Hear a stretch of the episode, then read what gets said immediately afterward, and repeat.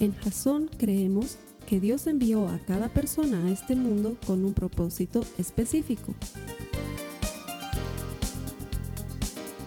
Nuestra misión es ayudarte a que tengas una relación personal con Jesús y a través de ella encuentres ese propósito para tu vida.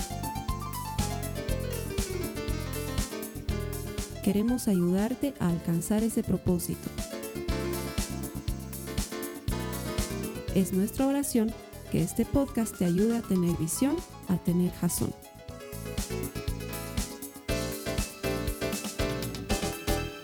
Gracias por conectarte a Jason. Bienvenido. Hacemos este servicio y lo colgamos en internet deseosos de que te encuentres con Jesucristo. Porque hemos entendido que todo el que encuentra a Dios encuentra vida. Nuestro deseo es que encuentres vida por medio de la eterna palabra de Dios. Que el Señor te hable hoy por su palabra, que llegue a ti con ayuda oportuna y estoy seguro que la transformará. Él es capaz de hacer eso. Lo viene haciendo desde inicios de los tiempos y no ha dejado de hacerlo hoy. Él quiere llegar a tu vida. Ábrele un campo, dale un lugar a Jesucristo él tiene lo que a ti te está faltando. Gracias por conectarte. Que el Señor te recompense por esa decisión. A las personas que me acompañan aquí todas las semanas, les agradezco por el amor que le ponen a esto, a honrar al Señor y darle la primicia y encontrarnos con Él y entregarle nuestro tiempo, porque eso es una decisión. Tú eliges venir a la iglesia. Podrías no hacerlo, porque es algo que tú eliges. Podrías no hacerlo. Y cuando vienes a la iglesia, cuando das esa decisión, ese paso de fe, le honras y la palabra de Dios, que nunca se contradice y que siempre cumple lo que promete, te promete a ti que el Señor honra a los que le honran. Entonces cada vez que tú decides honrar a Dios, te abres a la promesa y Él él va a cumplirla. Él no es deudor con nadie. Él siempre cumple su palabra. Él te va a devolver honra porque tú lo estás honrando como lo primero, como lo más importante. Así que gracias por estar aquí con nosotros y gracias por ayudarme a predicar. Juntos estamos haciendo la diferencia para miles de personas que se conectan semanalmente a través de nuestra iglesia en línea. Así que bienvenidos. Vamos a seguir con nuestra serie que se llama clama.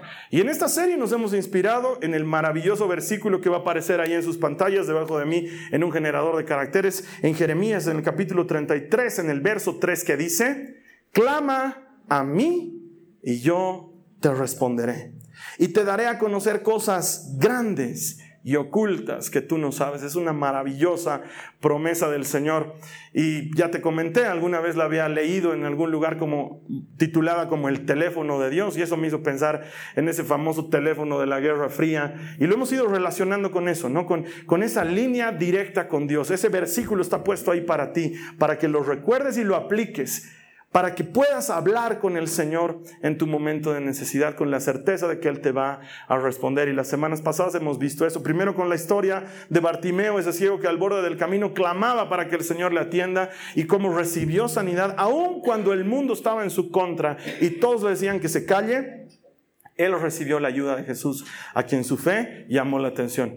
Y la semana pasada veíamos cómo esta mujer cananea pedía ayuda para su hija que estaba endemoniada y cómo el Señor ponía a prueba su fe a un nivel bien duro cuando le hablaba de una manera muy, muy torpe y sin embargo ella decidía humillarse bajo la poderosa mano de Dios y de él recibía ayuda en el momento oportuno. Y entendíamos que todos necesitamos entender quién es Él y quiénes somos nosotros someternos, humillarnos bajo su poderosa mano y Él, Él te saca adelante. Esa era su promesa, la habíamos visto la semana pasada. Hoy vamos a ver un tema que he decidido titularlo, Mis enemigos son muchos.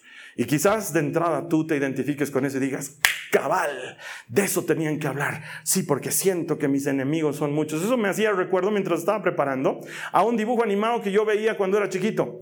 Ese dibujo se llamaba los Thundercats. Los ochenteros han visto los Thundercats. Eran unos medio gatos, medio humanos. Eh, lindo era el dibujo animado. Realmente nos agarraba a mi hermano y a mí. y lo que más me gustaba es que el líder del grupo no era el mayor ni el más antiguo, ni el más sabio, más bien era el más chango. Entonces tenía que aprender a ser líder. Desde chiquito pues yo tengo mi fijación con el liderazgo, entonces eso me gustaba mucho, pero me encantaba sobre todo su famosa espada. Sacaba su espada, sí, la espada del augurio, y la ponía delante de sus ojos y decía, quiero ver más allá de lo evidente. Y veía cosas, era, oh, uno quería pues tener la espada del augurio. Imagínate que mañana tengas examen de estudios sociales. Y sabes, espada del augurio, quiero ver más allá de lo evidente. Ah, me van a preguntar de Simón Bolívar. Ah, aunque obvio, ¿no? No te van a preguntar de algo que no te han enseñado, pero uno soñaba con esas cosas. Esa espada te dejaba ver cosas. ¿Y, por qué te, me venía a la memoria? Porque con esa espada se libraban de muchos peligros. Sabían cuando los enemigos los estaban rodeando, sabían cuando les estaban tendiendo una trampa, sabían cuando algo no iba a prosperar y entonces, ¡pum!, se ponía su espadita y veía y decía, ah, están detrás de la montaña. Uh, antes de que suceda. Era pues extraordinario. Y fantasía, ¿no? Eh? Es eso, es fantasía, eso en la vida real no ocurre, hasta que te das cuenta que con Jesús hay algo mucho mejor todavía, porque Él es el que te promete, clama a mí y yo te responderé y te mostraré, dice, cosas grandes que tú no conoces. Eso es mejor que la espada del augurio, ¿qué me tienes que mostrar, Señor? Y entonces eso me parece que completa de una manera muy especial la promesa que venimos estudiando quizás la vayas a necesitar. Sobre todo esa gente que está metida en problemas. ¿No te ha pasado? ¿No eres de los que está metido en problemas? Estamos metidos en una situación a la que no le vemos solución. Ya le hemos dado vueltas por todos lados y estamos trancados. Ya le hemos pensado, le hemos charlado con otras personas, hemos recibido ayuda, consejo, pero no, sentimos que es un callejón sin salida, que no podemos ir más allá, no vemos más lejos de nuestros narices y nos sentimos rodeados, atrapados y angustiados y pasa el tiempo y la situación no mejora y tú sientes que es un peso muy grande sobre ti. Y lo peor de todo es que pareciera que a nadie más le importa, que nadie más se da cuenta que estás trancado en una situación de la que no puedes salir. Y esto es una cosa que en la Biblia ha pasado bastantes veces. De hecho, si charláramos con David, él nos contaría uh, un sinfín de veces que ha estado al borde de la muerte, seguro de que no salía vivo de esa, y ha visto cómo Dios lo rescataba, fruto de algo muy sencillo responder a la promesa de clama a mí y yo te responderé. Ah, Señor, respondo clamando y te pido auxilio. De hecho, mira, acompáñame en tu Biblia al Salmo 3, los versos 1 al 4, dice la palabra del Señor. Está hablando David y dice, oh Señor, tengo tantos enemigos. Son muchos los que están en mi contra. Son tantos los que dicen, Dios no lo va a rescatar. Pero tú, oh Señor, ah, me encanta. Este David utilizaba ese pero como debe ser algo así como cuando en las canciones estás y de pronto ese pero tú lo cambia todo. Pero tú, oh Señor, eres un escudo que me rodea. Eres mi gloria, el que sostiene mi cabeza en alto. Clamé al Señor y él me respondió desde su monte santo. Eso cambia las circunstancias. Estoy rodeado por todas partes, tengo enemigos, el agua me está llegando al cuello, estoy a punto de hundirme, ya no doy más. Pero, ¡pum!, cambia la música, clamé al Señor y Él me respondió. Él cumple su promesa, aun cuando tengas muchos enemigos a tu alrededor. No me imagino que Dios se despeine ahí porque hay mucha gente alrededor tuyo queriendo tu mal y diga, ay pobrecito, le han rodeado. ¿Qué vamos a hacer? Dios ni se fatiga de ese asunto. ¿Por qué? Porque Él sigue esperando que tú digas, Señor, ayúdame. ¡Pum! Él está listo para ayudarte. Él cumple su promesa. Clama a mí y yo te responderé. El tema es encontrar gente que quiera clamarle. Porque ¿sabes qué es lo que sucede frecuentemente con los humanos? Lo que sucede frecuentemente con los humanos es que se escapa la burra y recién trancamos el corral. Eso es lo que sucede. Antes de que el zapato no apriete, no pasa nada. Cuando el zapato aprieta, ahí sí somos cristianos de día y de noche, vigilantes y ayunadores, buscadores del Señor con toda la intensidad. Cuando ya la burra ya se fue, ya, ya ni siquiera hace falta corral. Y antes, cuando la burra estaba en el corral, ahí sí ni buscábamos a Dios, ahí lo dábamos por hecho. Ese es el problema de muchos. Y sin embargo, qué bueno es pasar por necesidad. Qué bueno es pasar por un momento doloroso. Qué bueno es que pierdas algo. Oye, Carlos Alberto, sí, es bueno. Es bueno que pierdas algo, porque entonces aprendes a pegarte al Señor y a depender de Él y a buscarlo. Qué triste que tenga que ser de esa manera, pero así es como funciona. Hay una extraña conexión entre la necesidad del dolor y la búsqueda de Dios. Ojalá todos buscáramos a Dios cuando estamos bien, pero la mayor parte de nosotros le buscamos en la necesidad y en la angustia. Entonces la necesidad y la angustia adquieren un nuevo valor en nuestras vidas. Es la manera en la que Jesús nos apega a Él. Y una historia similar te voy a contar hoy que le va a dar todo el marco a lo que estamos aprendiendo. Resulta ser que en el Antiguo Testamento había un profeta, quizás hayas escuchado a él, que se llamaba Eliseo. Era un gran profeta. La Biblia no registra más milagros de otra persona aparte de Jesús que no sea de Eliseo. Eliseo hizo miles de cosas increíbles, resucitó muertos, multiplicó comida, o sea, era un extraordinario profeta que hacía milagros en el nombre del Señor. Y una de las cosas fantásticas que le, ocurrieron en la escritura suceden cuando el rey de Israel estaba en guerra contra el rey de Aram, que era un pueblo vecino, enemigo de Israel.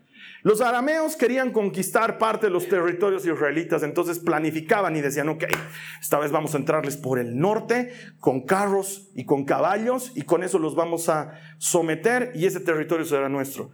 Y resulta ser que Eliseo, como era profeta, estaba conectado con el Señor día y noche, entonces el Señor le avisaba y le decía, avisale al rey de Israel, los arameos vienen por el norte, con carros y con caballos y quieren someterlos por ese lugar. Entonces Eliseo iba donde el rey y le decía, prepárate, el ataque viene del norte, con carros y con caballos. Entonces, como dice el dicho, guerra avisada no mata soldados, los israelitas se preparaban, ponían en el norte todo su ejército, ponían todas sus cosas para detener carros y caballos y cuando llegaban los arameos veían que ya estaban preparados. Eh, no pues, ¿qué ha pasado? ¿Quién nos ha traicionado? ¿Quién es el soplón? Ah, vámonos. Y se iban, furiosos. Volvían a hacer un nuevo plan. Esta vez raleaban algunos, decían, no, tal vez este tiene cara de soplón, no, este tiene cara de traidor, lo sacaban. Se reunían entre menos, ¿no? Y el rey de, el rey de Aram, y hablaban otra vez, esta vez vamos a entrar por el este. Sí, buena idea. No, no, no. Por dos lados, por el este y por el sur. Esa no se la van a esperar. Oh, sí, buenísima idea. Y por el este entremos con caballos y por el sur con carros. Ah, qué buena esa idea. Está perfecta. Y Dios venía y le decía a Eliseo, prepárate, ahora vienen por el este y por el sur, por el este con carros y por el sur con caballos. Eliseo ni corto ni perezoso y le decía al rey de Israel, prepárate, así va a funcionar. Entonces los israelíes se preparaban. Los arameos estaban llegando y otra vez preparados. Dicen, no pues, ¿quién es el traidor? ¿Quién es el vende patria? Obviamente eso era lo que pensaban. Pero uno de los militares del rey de Aram le dice, no hay vende patria aquí. Ellos tienen un profeta. Ah, es que vos no sabes lo que es eso, porque nosotros adoramos a un Dios medio chaucha, pero ellos tienen un Dios que es increíble. Y tiene un profeta. Y ese profeta escucha hasta lo que dices en el secreto de tu habitación y va y se lo cuenta al rey de Israel. Entonces el rey de Aram se llena de furia y dice, ahora sí, lo limpio a ese profeta, me lo bajo. Y resulta que decide ir a matarlo. Pero no va pues él con su onda o con su lanzaflechas, ballesta, ¿qué se llama pues? Su tiraflechas. no va con eso se va con todo el ejército arameo a matar a un solo hombre. Que, by the way, es el que le adivina todas las veces lo que va a hacer. O sea, para Eliseo no creo que haya sido mucha sorpresa. El que se asusta y se sorprende es el criado que vivía con Eliseo. El criado que vivía con Eliseo se llamaba Giesi. Él no estaba conectado con el Señor 24/7, entonces lo que le pasa te va a sorprender. Mira lo que dice la palabra de Dios en Segunda de Reyes, en el capítulo 6, los versos 14 y 15. Así que una noche, el rey de Aram envió un gran ejército con muchos caballos y carros de guerra para rodear la ciudad. O sea, no mandó un hito, mandó todo. Al día siguiente, cuando el sirviente del hombre de Dios se levantó temprano, este es Giesi de quien te hablaba, y salió, había tropas, caballos y carros de guerra por todos lados.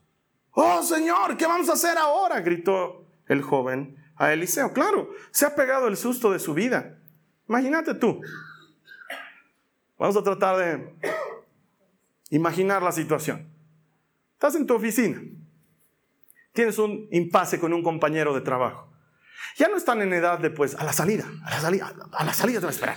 Ya no estás en edad de arreglar las cosas de esa manera. Hay pasan un par de insultos, hay un momento de tensión y parece que no va a pasar a más, pero ahí ese compañero de trabajo con el que te peleaste te dice, tú no sabes con quién te estás metiendo. Tienes idea, ¿quién soy yo? Saber lo que te va a pasar. Dices, ay, marico, ¿sabes quién es? Te vas tranquilo a tu casa. Al día siguiente, todo comedido y buen esposo, decides ir a comprar tempranito pan y leche. Entonces te despiertas antes que los demás, te pones un gorro para evitar la despeinada y sales de tu casa. Y en eso te encuentras no con el tipo que te ha amenazado, sino que te encuentras con un par de tanques, un bombardero, todo el ejército nacional y ahí atrás parado el compañero presidente que dice, no sabes con quién te has metido. Listo, tú sabes que has fundido para siempre porque te habías peleado con el sobrino del que manda. Ahí estás pues en un problema.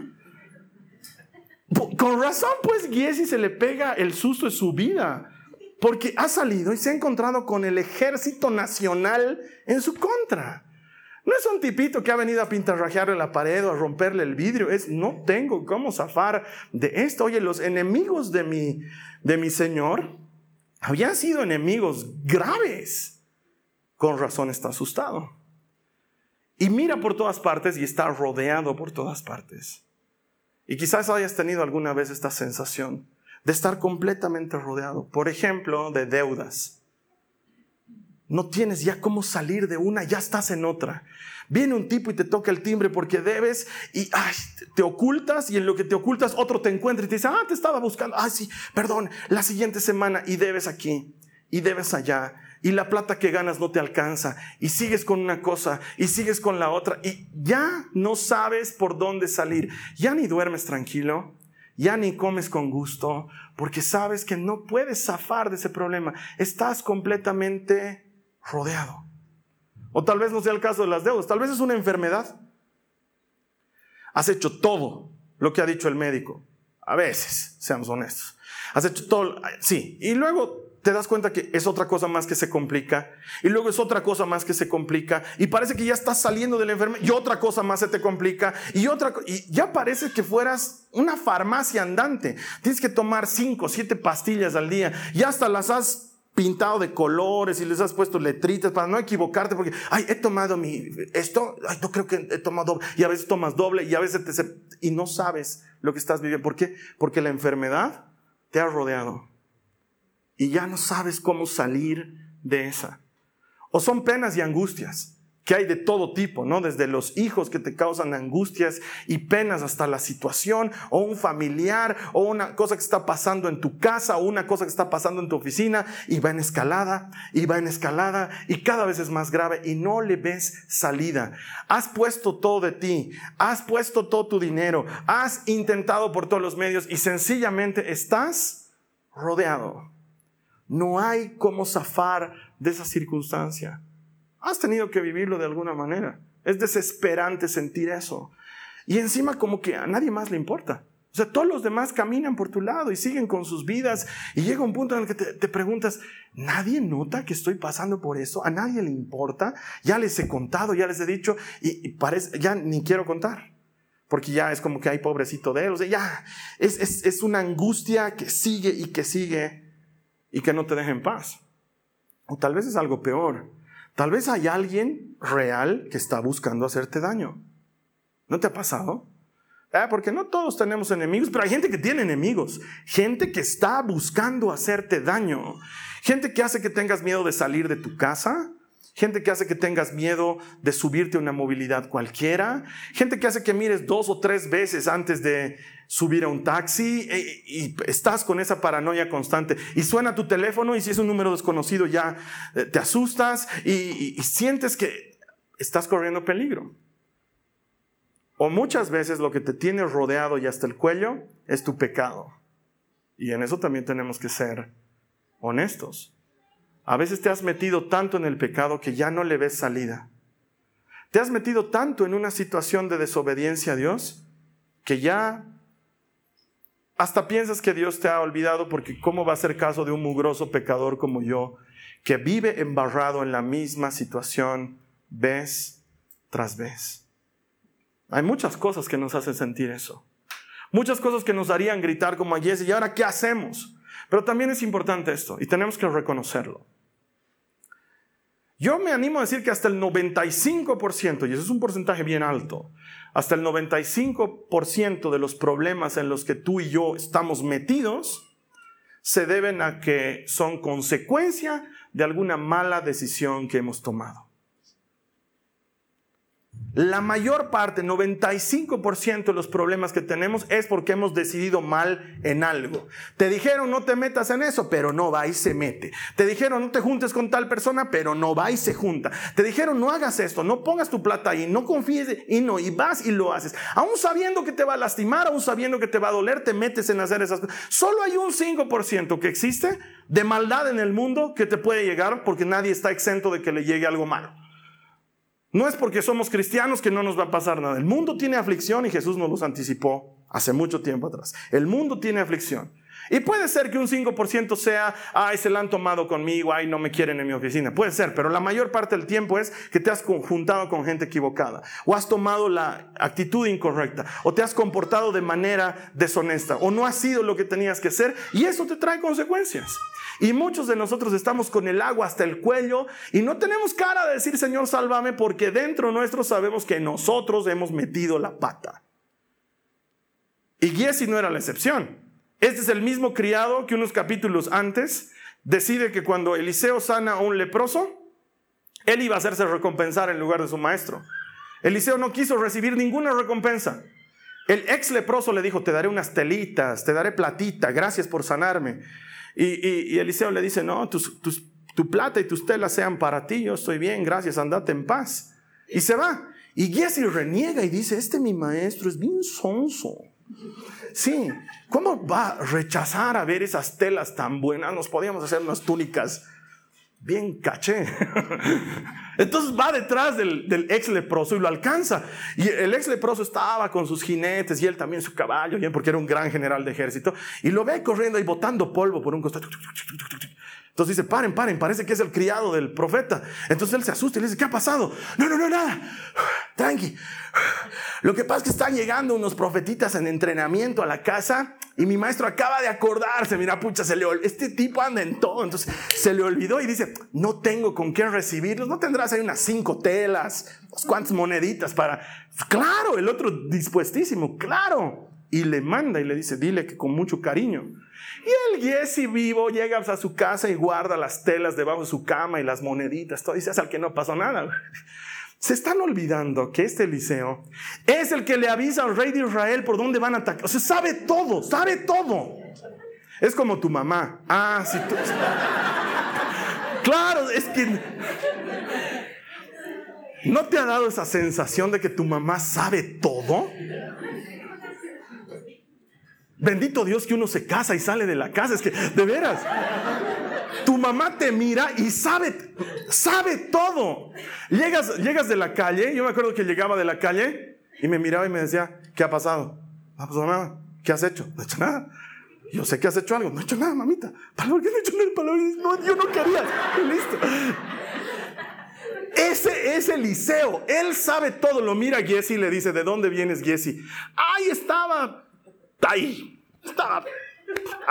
nada. ¿Qué has hecho, Jesse? No, ¿Qué crees? Le dice. Que mi corazón no estaba contigo cuando estabas pidiendo las telas y la plata. Y ojalá se terminara la cosa ahí. Eliseo era muy, muy radical. Le dice, él se fue sano de lepra, pero ahora el leproso eres tú. Y desde ese momento Jesse se volvió leproso. Entonces este Giesi cuando luego sale y ve todo el ejército ahí, se le ha debido caer una oreja, se le ha debido quedar el dedo en la puerta, claro, del susto. Y él sabe, él dice, es por las telas, es por las telas. Situación en la que muchos nos encontramos. Por eso es que mucha gente dice, ah, yo sé lo que estoy pagando. Sé lo que estoy pagando porque muchas veces estamos en serios problemas por las malas decisiones que tomamos. Por eso es urgente conocer a Cristo, no solo escuchar de Cristo, pero conocer a Cristo. Porque cuando conoces su palabra y caminas en su palabra, reduces en un 95% las posibilidades de error. Y ahí solamente estás a merced del mundo que trae aflicción. Y sin embargo, contra eso tenemos a Jesús que dice, tengan ánimo, yo he vencido al mundo. Entonces realmente la vida es diferente cuando conoces a Cristo. Pero el tema es, ¿lo conoces de verdad? ¿Lo sigues de verdad?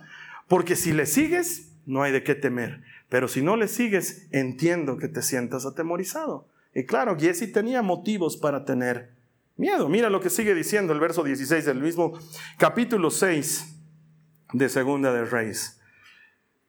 Del verso 16 en adelante. Eliseo le responde, le dice, no tengas miedo. Hay más de nuestro lado que del lado de ellos. Entonces Eliseo oró. Y ahí utiliza la misma palabra madre, la misma raíz gramatical sobre la cual hemos venido enseñando las últimas semanas, que nosotros traducimos por clamar y que literalmente significa invocar con mucha urgencia. Esta palabra oró está utilizando la misma raíz gramatical. Entonces Eliseo oró, es decir, clamó al Señor y dijo, oh Señor, abre los ojos de este joven para que vea. Así que el Señor abrió los ojos del joven y cuando levantó la vista, claro, por la lepra hasta se le han de caer los párpados, cuando levantó la vista, vio que la montaña alrededor de Eliseo estaba llena de caballos y carros de fuego. Cuando el ejército arameo avanzó hacia ellos, ellos no veían los carros de fuego, obviamente. Cuando el ejército eh, arameo avanzó hacia ellos, Eliseo rogó, otra vez clamó, oh Señor, haz que ellos queden ciegos. Entonces el Señor los hirió con ceguera, tal como Eliseo había pedido. Lo que sucede en este pasaje es uno de los milagros más extraordinarios que registra la palabra de Dios. ¿Soy el único que ve mi sufrimiento? Dice Giesi. Soy el único que está, porque va donde su maestro y le dice, ¿qué vas a hacer? Y su maestro está ahí tranquilo. Tranquilo. ¿Qué le pasa a este? Por si no sabes tú que le sabes todo. Afuera está. Afuera está todo el ejército arameo. Están listos para limpiarte a ti. ¿Tú crees que me van a tener pena a mí? Nos va a limpiar juntos. Y él está. Está tranquilo, Eliseo. Entonces, soy el único que se da cuenta que todo está mal. Y entonces Eliseo ora porque Dios le abra los ojos. Lo mismo que tú y yo necesitamos. Me llama la atención poderosamente que Eliseo no ora para que, el ejército arameo tropiece, Señor, y Dios se lo hubiera concedido y toditos se hubieran caído. Él podía haber orado y decir, Señor, que se abra un hueco en la tierra y los trague. No hubiera sido primera vez, se hubieran encontrado ahí con Coré y todos los parientes de Moisés que blasfemaron contra Dios y contra Moisés. No, pero no ora por eso. ¿Sabes por qué ora? Porque Dios le abra los ojos a Giesi. Y de la misma manera, Dios quiere hablarte a ti hoy. Tú no necesitas que tu problema se solucione. Tú lo que necesitas es cambiar tu manera de ver el problema. Que Dios te abra los ojos a lo que realmente está ocurriendo, que te deje ver. Porque muchos de nosotros, como ya estamos tan ahogados, tan sitiados, tan rodeados, hemos llegado a sentirnos víctimas de nuestra circunstancia y nos hemos creído el mensaje, pobre de mí, todo me pasa. Así de triste es mi vida. Encima de lo que estoy sufriendo, así me trata mi mujer, así. ¿Y mis hijos? Mis hijos me han abandonado. ¿Qué hijos? Para eso era mejor no tener hijos. Cría cuervos y te sacarán los ojos. Pobre de mí. Y muchos de nosotros vivimos, ¿sabes cuál es para muchos? No sé si para ti, pero para muchos. Tal vez tú no. Si tú zafas, bien contigo. Pero la mayoría de las personas, ¿sabes qué hacen? Se preparan un tazón enorme de pipocas y se compran dos litros de helado se sientan en su sillón y proyectan delante de sí mismos la película de la desgracia de su vida. Y organizan una fiesta de mocos. A llorar todo el rato mientras toman el helado y comen las pipocas. Miren lo que me pasa, todo me pasa. pobrecita de mí. Estoy abandonado a la misericordia del Señor. Todo me pasa. Y en lugar de orar porque Señor, ¿sabes qué? Que su problema se le pase, lo que hay que orar es Señor, abrirle los ojos y que se dé cuenta que víctima ni nada, que aquí el asunto es otro, que aquí el asunto ha sido falta de fe, que aquí el asunto ha sido falta de obediencia, que aquí no ha habido compromiso, que aquí no ha sido responsable, que aquí ha tomado malas decisiones. Ábrele los ojos, que pueda ver. Esto deberíamos orarlo. Deberíamos llegar delante de Dios y decirle, Señor, como primera medida, abrí mis ojos, déjame ver las cosas. Como León con su espada del augurio, quiero ver más allá de lo que estoy viendo ahorita. Porque en el día a día llego a creerme víctima de mis circunstancias y quizás no lo soy. Quizás todo esto que estoy viviendo solamente necesita cambiar de, de manera de ver las cosas. Ver las cosas como tú las ves, Jesús. Entender las cosas como tú las entiendes. Y lo curioso de este pasaje es que este Eliseo y sus, no sé por qué le gustaba decir, a ah, tú te sanas de lepra, ahora tú te enfermas. ahora tú ves y ahora tú te vuelves ciego. Y a los arameos los vuelves ciegos. Ellos quedan en absoluta oscuridad como prueba de que el Señor sigue respondiendo esa oración. Clama a mí y yo te responderé. Y entonces Eliseo clama al Señor y le dice, te ruego, Señor, por favor, que queden ciegos y ¡pum! Ellos quedan completamente ciegos. Uno ve los carros de fuego y los otros están ciegos. Y lo más interesante es que los carros de fuego no hicieron nada. ¿Te has dado cuenta? No hacen nada. No es que luego nos cuenta y los carros y los caballos de fuego avanzaron en contra. Nada. Están ahí parados. El enemigo ni los ve. Habían estado ahí solamente para que a Giesi se le pase el susto.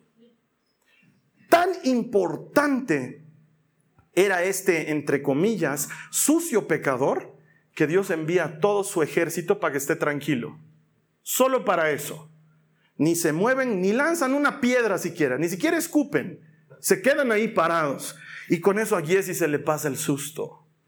Para probar de una vez y para siempre que la sola presencia del Señor es suficiente para acabar con cualquier problema en nuestras vidas. Giesi ve los carros y los jinetes y dice, zafamos. Y luego los ve ciegos y dice, ¿para qué vinieron ustedes? claro, no han hecho nada. Han, han, entrado en acción solamente para que Giesi esté tranquilo. ¿Sabes por qué? Porque para Dios el esquema siempre es el mismo. Él no cambia, nosotros somos los que cambiamos. Él es el mismo de ayer, de hoy y de siempre. Él sigue diciendo, el justo vivirá por la fe. Es lo que Dios quiere que hagamos. Y la Biblia dice que la fe es la certeza de lo que se espera, la convicción de lo que no se ve. Qué pena, Giesi, que tengas que llegar a ver que te estoy cuidando para que estés tranquilo. Porque la verdad es que aunque no lo veas, aunque no lo percibas, aunque no lo sientas, Dios está contigo. Él ha dicho, no te dejaré ni te abandonaré. Estaré contigo todos los días hasta el fin del mundo. Entonces, no necesito verlo. Él está aquí. Él está aquí y tengo que aprender a vivir por fe, no por vista. Sería alucinante, extraordinario que en medio de tus metidas de pata el Señor se aparezca y te diga, no tomes más, no tomes más, no, bueno, no comas eso, no Pero no, hay que aprender a vivir por fe, entendiendo que Dios está ahí aun cuando yo no lo vea. Y eso es lo que sucedió para Jesse. Entonces, nos hacemos acreedores a la promesa del Señor. Cuando le crees, cuando tu fe es efectiva, clamas a Él y Él responde y te libra de todas tus angustias. Mira lo que dice en una de mis citas favoritas. La palabra de Dios en Jeremías 20 en el verso 11 dice, pero el Señor está conmigo como campeón temible. Por tanto, mis perseguidores tropezarán y no prevalecerán. Quedarán muy avergonzados, pues no triunfaron, tendrán afrenta perpetua que nunca será olvidada. El autor, que es Jeremías, está seguro de que Dios está a su lado. No sé si has visto alguna vez estos stickers que hay en algunos autos en la parte trasera de un auto que dice, Dios y yo somos mayoría. ¿Has debido ver esos stickers? Qué bonitos. Qué tiernos esos stickers. Es más, alguna vez he escuchado algún DJ de radio cristiana utilizar la misma frase. Buenos días, bienvenidos a la sintonía de la radio. Vamos a ir a continuación con nuestras alabanzas preferidas. Pero antes te doy una palabra para darte ánimo. Dios y tú son mayoría. Aleluya. Vamos a escuchar a Marcos ¿no? Y suena lindo. Dios y yo somos mayoría. Suena, ay, es motivador, pero es mentira. Es mentira. Dios es mayoría solo. Punto. Ese sticker hay que tarjarlo. Dios y yo somos, él y yo hay que borrarlo y ponerle es en lugar de somos. Dios es mayoría, punto. Dios solito puede.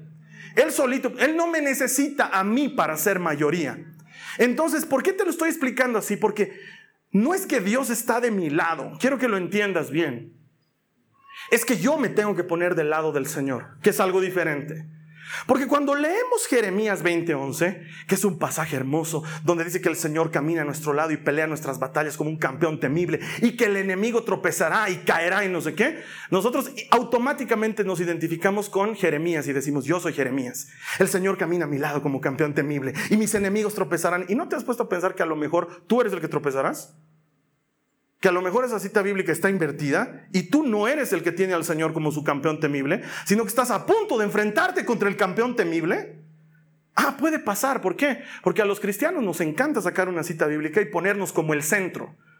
Y que la Biblia gira en torno a nosotros. Y tengo que decirte que la Biblia no gira en torno a ti. La Biblia gira en torno a Jesucristo.